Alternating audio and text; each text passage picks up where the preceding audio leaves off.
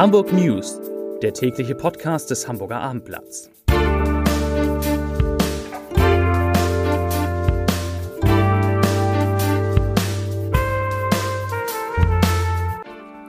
Herzlich willkommen. Mein Name ist Lars Heider und heute geht es um die Frage, wann Hamburg bei der Corona-Inzidenz unter die Grenze von 50 fallen könnte.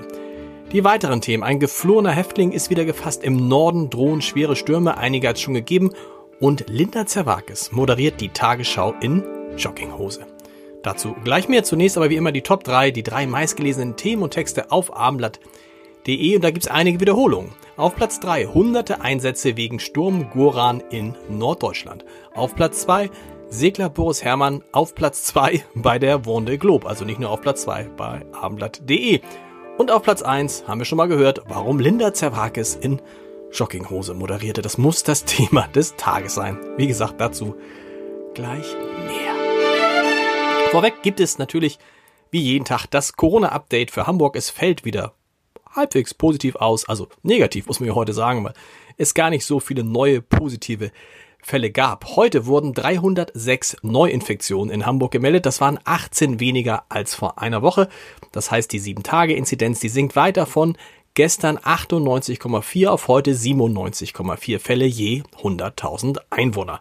Das Robert Koch Institut gibt diesen Wert für Hamburg inzwischen sogar mit 83 an. Die Zahl, die ich hier immer nenne, kommt ja von der Gesundheitsbehörde und die ist, warum auch immer, etwas höher. Um auf den angepeilten Wert von 50 Neuinfektionen je 100.000 Einwohner in sieben Tagen zu kommen, müsste die Zahl der Neuinfektionen in den kommenden sieben Tagen jetzt nur noch um 900 Fälle insgesamt zurückgehen. Das klingt doch machbar. Und auch erfreulich, die Zahl der Patienten, die in Hamburgs Krankenhäusern mit Covid-19 behandelt werden müssen, fällt unter die Marke von 500. Es sind jetzt 489.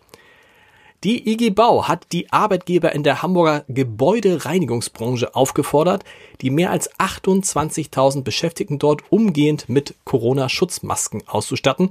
Bislang habe ein Großteil der Beschäftigten nicht genügend kostenlose Masken bekommen. Das beklagte die Gewerkschaft heute und immer wieder komme es vor, dass die Beschäftigten selber den Mund-Nasenschutz aus eigener Tasche bezahlen müssten. Und das heißt es aus Gewerkschaftskreisen könne nicht sein. Es könne nicht sein, dass ausgerechnet die Menschen, bei denen das Einkommen kaum für Miete und Lebensunterhalt reicht, auf den Kosten der beruflich genutzten Masken sitzen bleiben. Das war's heute schon zu Corona. Verrückt, aber es gibt andere Themen. In Hamburg, Schleswig-Holstein und in Niedersachsen wird das Wetter in den kommenden Tagen nämlich stürmisch und wolkig. Wir haben es heute Morgen schon gemerkt. Ein Orkantief bringt laut dem deutschen Wetterdienst Heute besonders an der Nordseeküste schwere Sturmböen bis 100 kmh und auch für Hamburg wurde eine amtliche Warnung vor Sturmböen herausgegeben. Die werden hier bis zu 70 kmh schnell. Die Polizeimeldung des Tages. Ein 52 Jahre alter Sicherungsverwahrter, der von einem Ausgang in der Justizvollzugsanstalt Fußbüttel, hätte ich nur Santa Fu gesagt, nicht zurückgekehrt war, ist jetzt wieder gefasst worden. Er wurde in Basbüttel verhaftet, wo er sich in einem Haus, in dem normalerweise Zimmer an Handwerker und Monteure vermietet werden, versteckt hatte und er ließ sich laut Polizei widerstandslos festnehmen. Der Häftling war zum insgesamt vierten Mal aus Santa Fu geflohen. Ah, eine Sache habe ich doch noch zum Thema Corona. Der bekannte Hamburger Kinderarzt Albrecht Röhmhild hat nämlich die Entscheidung kritisiert, die Schulen und Kitas in Hamburg nur noch im Notbetrieb zu öffnen. Er befürchtet schwere Folgeschäden für Kinder und Familien. Herr Dr. Römmelt sagte dazu, ich zitiere, ich persönlich gewichte das soziale Risiko für die Kinder höher und sage, wir müssen die Kitas und Schulen wieder öffnen. Wir müssen Kindern soziale Kontakte ermöglichen. Kinder müssen sich bewegen. Wir sollten auch die Turnhallen für kleinere Gruppen öffnen. Und, das hat Herr Dr. Römmelt auch gesagt, Familien sind das Rückgrat unserer Gesellschaft. Wir müssen sie besser schützen. Zum Sport. Der Hamburger Segler Boris Herrmann ist zu Beginn der letzten Woche der großen Regatta Vendée Globe einmal um die Welt auf Platz 2 vorgerückt bei rund 2200 Seemeilen bis in den Start und Zielhafen hatte der Hamburger zuletzt die schnellsten Zwischenzeiten erreicht und liegt sehr, sehr gut im Rennen. Rang 2 fühle sich gut an für ihn und für seine Moral, aber er habe keine Festbuchung für einen Podiumsplatz, sagte Boris Herrmann der bleibt natürlich sein Traum. Aber es werde sehr, sehr eng und es wird eine harte Woche auf die er sich aber sehr freue. Der große Vorteil, den Boris Herrmann hat, da er an einer Rettungsaktion während der Wohnde Globe teilgenommen hat, wird ihm am Ende, werden ihm am Ende noch sechs Stunden von seiner Zeit abgezogen. Und wenn alles gut läuft, dann kann Boris Herrmann bei seiner ersten Teilnahme als erster Deutscher bei dem härtesten Rennen der Welt vielleicht sogar gewinnen. Ja, und jetzt kommen wir zum Thema des Tages. Es war wirklich so.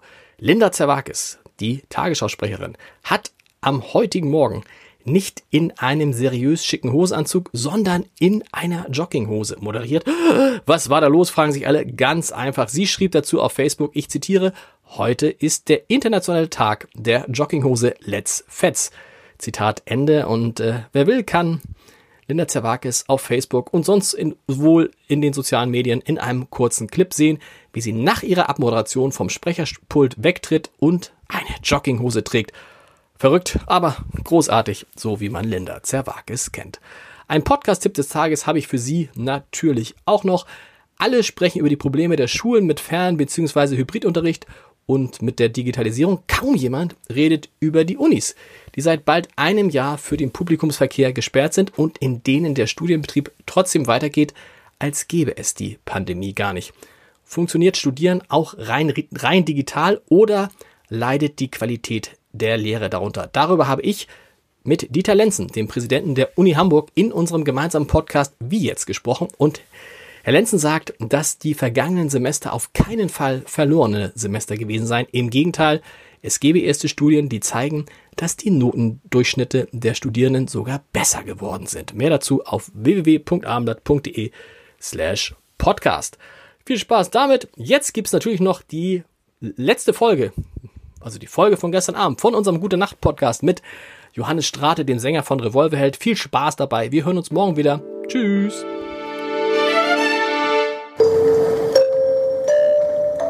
Herzlich willkommen zum Gute Nacht Podcast vom Hamburger Abendblatt. Herzlich willkommen. Mein Name ist Lars Heider und Johannes Strate ist da von Revolverheld. Manchmal, manchmal sag ich es einfach. Das finde ich okay. Guten Tag. Ich kenne diese Stimme, ist, ich habe es ja schon gesagt, dass ich Fan bin. Und du denkst immer, du hast sofort diese ganzen Lieder im Kopf, aber wir wollen nicht über Lieder sprechen, sondern wir wollen über etwas sprechen, was uns beide verbindet. Was uns noch mehr bewegt. Was uns noch mehr das Rasenmäherroboter. Ja, toll, ne? Also ich meine, ich bin ja generell Freund von so technischen Erfindungen, die das Leben leichter machen. Ja. Also finde ich. Habt ihr auch einen Staubsauger, einen Staubsaugerroboter? Äh, nee, sowas, das habe ich irgendwie nicht. Also unsere Wohnung hat aber auch ein paar Treppen und bietet das, glaube ich, nicht an. Und ich hätte jetzt keinen Bock, den von Etage zu so. Ähm, aber äh, ich, ich Rasenmäherroboter finde ich einfach unglaublich praktisch, vor allem wenn du mitten in der Stadt bist. Und da kannst du natürlich dir irgendwo, ich wüsste gar nicht wohin, noch einen fetten Rasenmäher ja. stellen, den du dann rausholst und dann mähst. Und dann kommt aber das größte Problem, dann hast du unglaublich viel Rasen in irgendwelchen Säcken und dann musst du das entsorgen. Also es ist halt einfach auch ein Prozess, wenn wir mal zwei Wochen nicht zu Hause sind, was da tierisch nervt. Und also, ökologisch, ökologisch total sinnvoll, weil ja. mit Strom hat der einen Namen bei euch. Ja, natürlich. natürlich. Der erste hieß Rally. Oh, ich hab schon den zweiten? Ja, ich habe ihn gegen einen Jüngeren getauscht. Meine Frau war total sauer. Aber dafür habe ich ihm dann Augen aufgeklebt. Eins ist aber abgefallen und jetzt ist es sozusagen, der heißt, der heißt, ähm, äh, warte mal, Rally. Ja, äh, wie heißt er eigentlich? Er heißt Rally 2 oder Mo Moe, weil er heißt Lawnmower oder sowas. Okay. Moe der zweite oder sowas. Und er ist aber ein Einäugiger, was ich aber auch ganz lustig finde. Unser heißt Fiete. Woher Fiete? Viele, viele fragen sich, woher weiß ich das? Du hast es bei Barbara, du warst bei Barbara Schöneberger ja. im Podcast. Ich hatte jetzt seit dreieinhalb Jahren angefragt und ich glaube, Barbara Schöneberger hatte so zwei Wochen vorher wahrscheinlich. Hallo, beim Management, hallo, könnte Johannes mal zu mir in den Podcast kommen? Nein, Quatsch. Du warst bei Barbara Schöneberger. Ja. Wart ihr live? Wart ihr zusammen? Nee. Doch, wir waren in einem Raum. Es war auch so gar nicht so wahnsinnig weit voneinander entfernt. Es war jetzt im Sommer. Und da ging's, da waren die Zahlen. Ja, da war, hatten wir in Hamburg ja auch so Tage, wo da hatten wir ja null teilweise oder eins. Ja. Weiß ich noch, dass eine, eine äh, gute Bekannte von mir hier beim Chef des Hamburger Gesundheitsamts war, weil sie äh, in Anführungsstrichen Spielerfrau ist von okay. einem, einem jemandem, der bei einem großen Sportverein hier arbeitet. Und ähm, der sagte, der sagte, also wissen Sie was, sich jetzt in Hamburg mit Corona zu infizieren, gleicht einem Lottogewinn. Genau. So, weil es einfach Ging nicht. Nee, ging nicht. Also ich meine, überlegen Sie mal, drei auf 1,8 Millionen gestern, einer auf 1,8 Millionen. Ja. Jetzt sieht's anders aus. Aber ähm, ja, deswegen konnten Barbara und ich uns entspannt treffen. Ich glaube, wir haben uns nicht die Hand gegeben, das habe ich dieses Jahr mit niemandem gemacht. Aber ähm, ja, wir konnten ganz normal reden. So, ja, ich musste, nur als ich, ich habe natürlich zur Vorbereitung den Podcast gehört und musste, hast du diese NDR Talkshow noch, hast du noch diese NDR Talkshow gesehen, wo... Best of 2020? Nee, da war irgend so eine Talkshow, das war ganz verstörend für mich, Ja. weil irgendeiner sagte, wer war das denn? War das Bettina Tietjen? Nee, irgendein Gast sagte, ich schlafe immer nackt. Ja, oh Gott, oh Gott. Hast du das auch gesehen? Das hat Kubicki gesagt, glaube ich. Kubicki? Ja, nee, er hat gesagt, er schläft im T-Shirt, aber unten die, unten die absolute Freiheit. Und ich so, Gott im Himmel! Und alle fingen an, alle fingen an zu sagen, und dann sagte Barbara Schöneberger, ich schlaf auch nackt, komm, und jetzt alle. Und Bettina Tietjen sagte auch, ich auch nackt. Und ich dachte, oh, Hä? Das, und ich, ey, ich meine, ehrlich gesagt, ich schlaf nicht nackt und ich kenne auch wirklich niemanden, Nein, der nackt schläft. nein. Also ich meine, wa warum? Warum, warum schliefen die jetzt alle nackt? Ja, weiß so? ich auch nicht, irgend so eine perverse Runde war das da. Aber das Kubicki das sagt, dachte ich auch so, alter Schwede. Kubicki hat ja, das hat ja Linda Zerwakis erzählt in der ersten Staffel. Da hat sie mich ja irgendwann gefragt, irgendwie, da hatten wir aber auch viel Wein, das war auch spät abends, Ja. ob ich denn nackt schlafen würde, weil die hat ja mit, mit Kubicki mal so eine Sendung gemacht in so einem Freibad und dann hat sie gesagt, eigentlich müssten wir reinspringen und da hat der Kubicki sich sofort ausgezogen. Also hat einfach, Und- ist in Unterhose und ist in Unterhose hat er einen äh, fetten, äh, fetten, äh, wie heißt es hier? Vielleicht Kopfsprung. kommt ja so auf der, aus der Freikörperkultur-Ecke, so, keine Ahnung, aber, also, ja. Aber die anderen, okay, das, Ich habe das finde ich schön. Witzigerweise diese Szene im Jahresrückblick Best of 2020 haben sie natürlich reingeschnitten, gesehen und war auch völlig verstört. Hab das irgendwie, war spät abends, äh, lag im Bett, hab das gesehen und dachte so, oh Gott, jetzt will ich gar nicht schlafen gerade. mich verfolgt das. Ich hoffe, ihr könnt schlafen. Wir hören uns morgen wieder. Gute Nacht. Weitere Podcasts vom Hamburger Abendblatt finden Sie auf abendblatt.de slash podcast.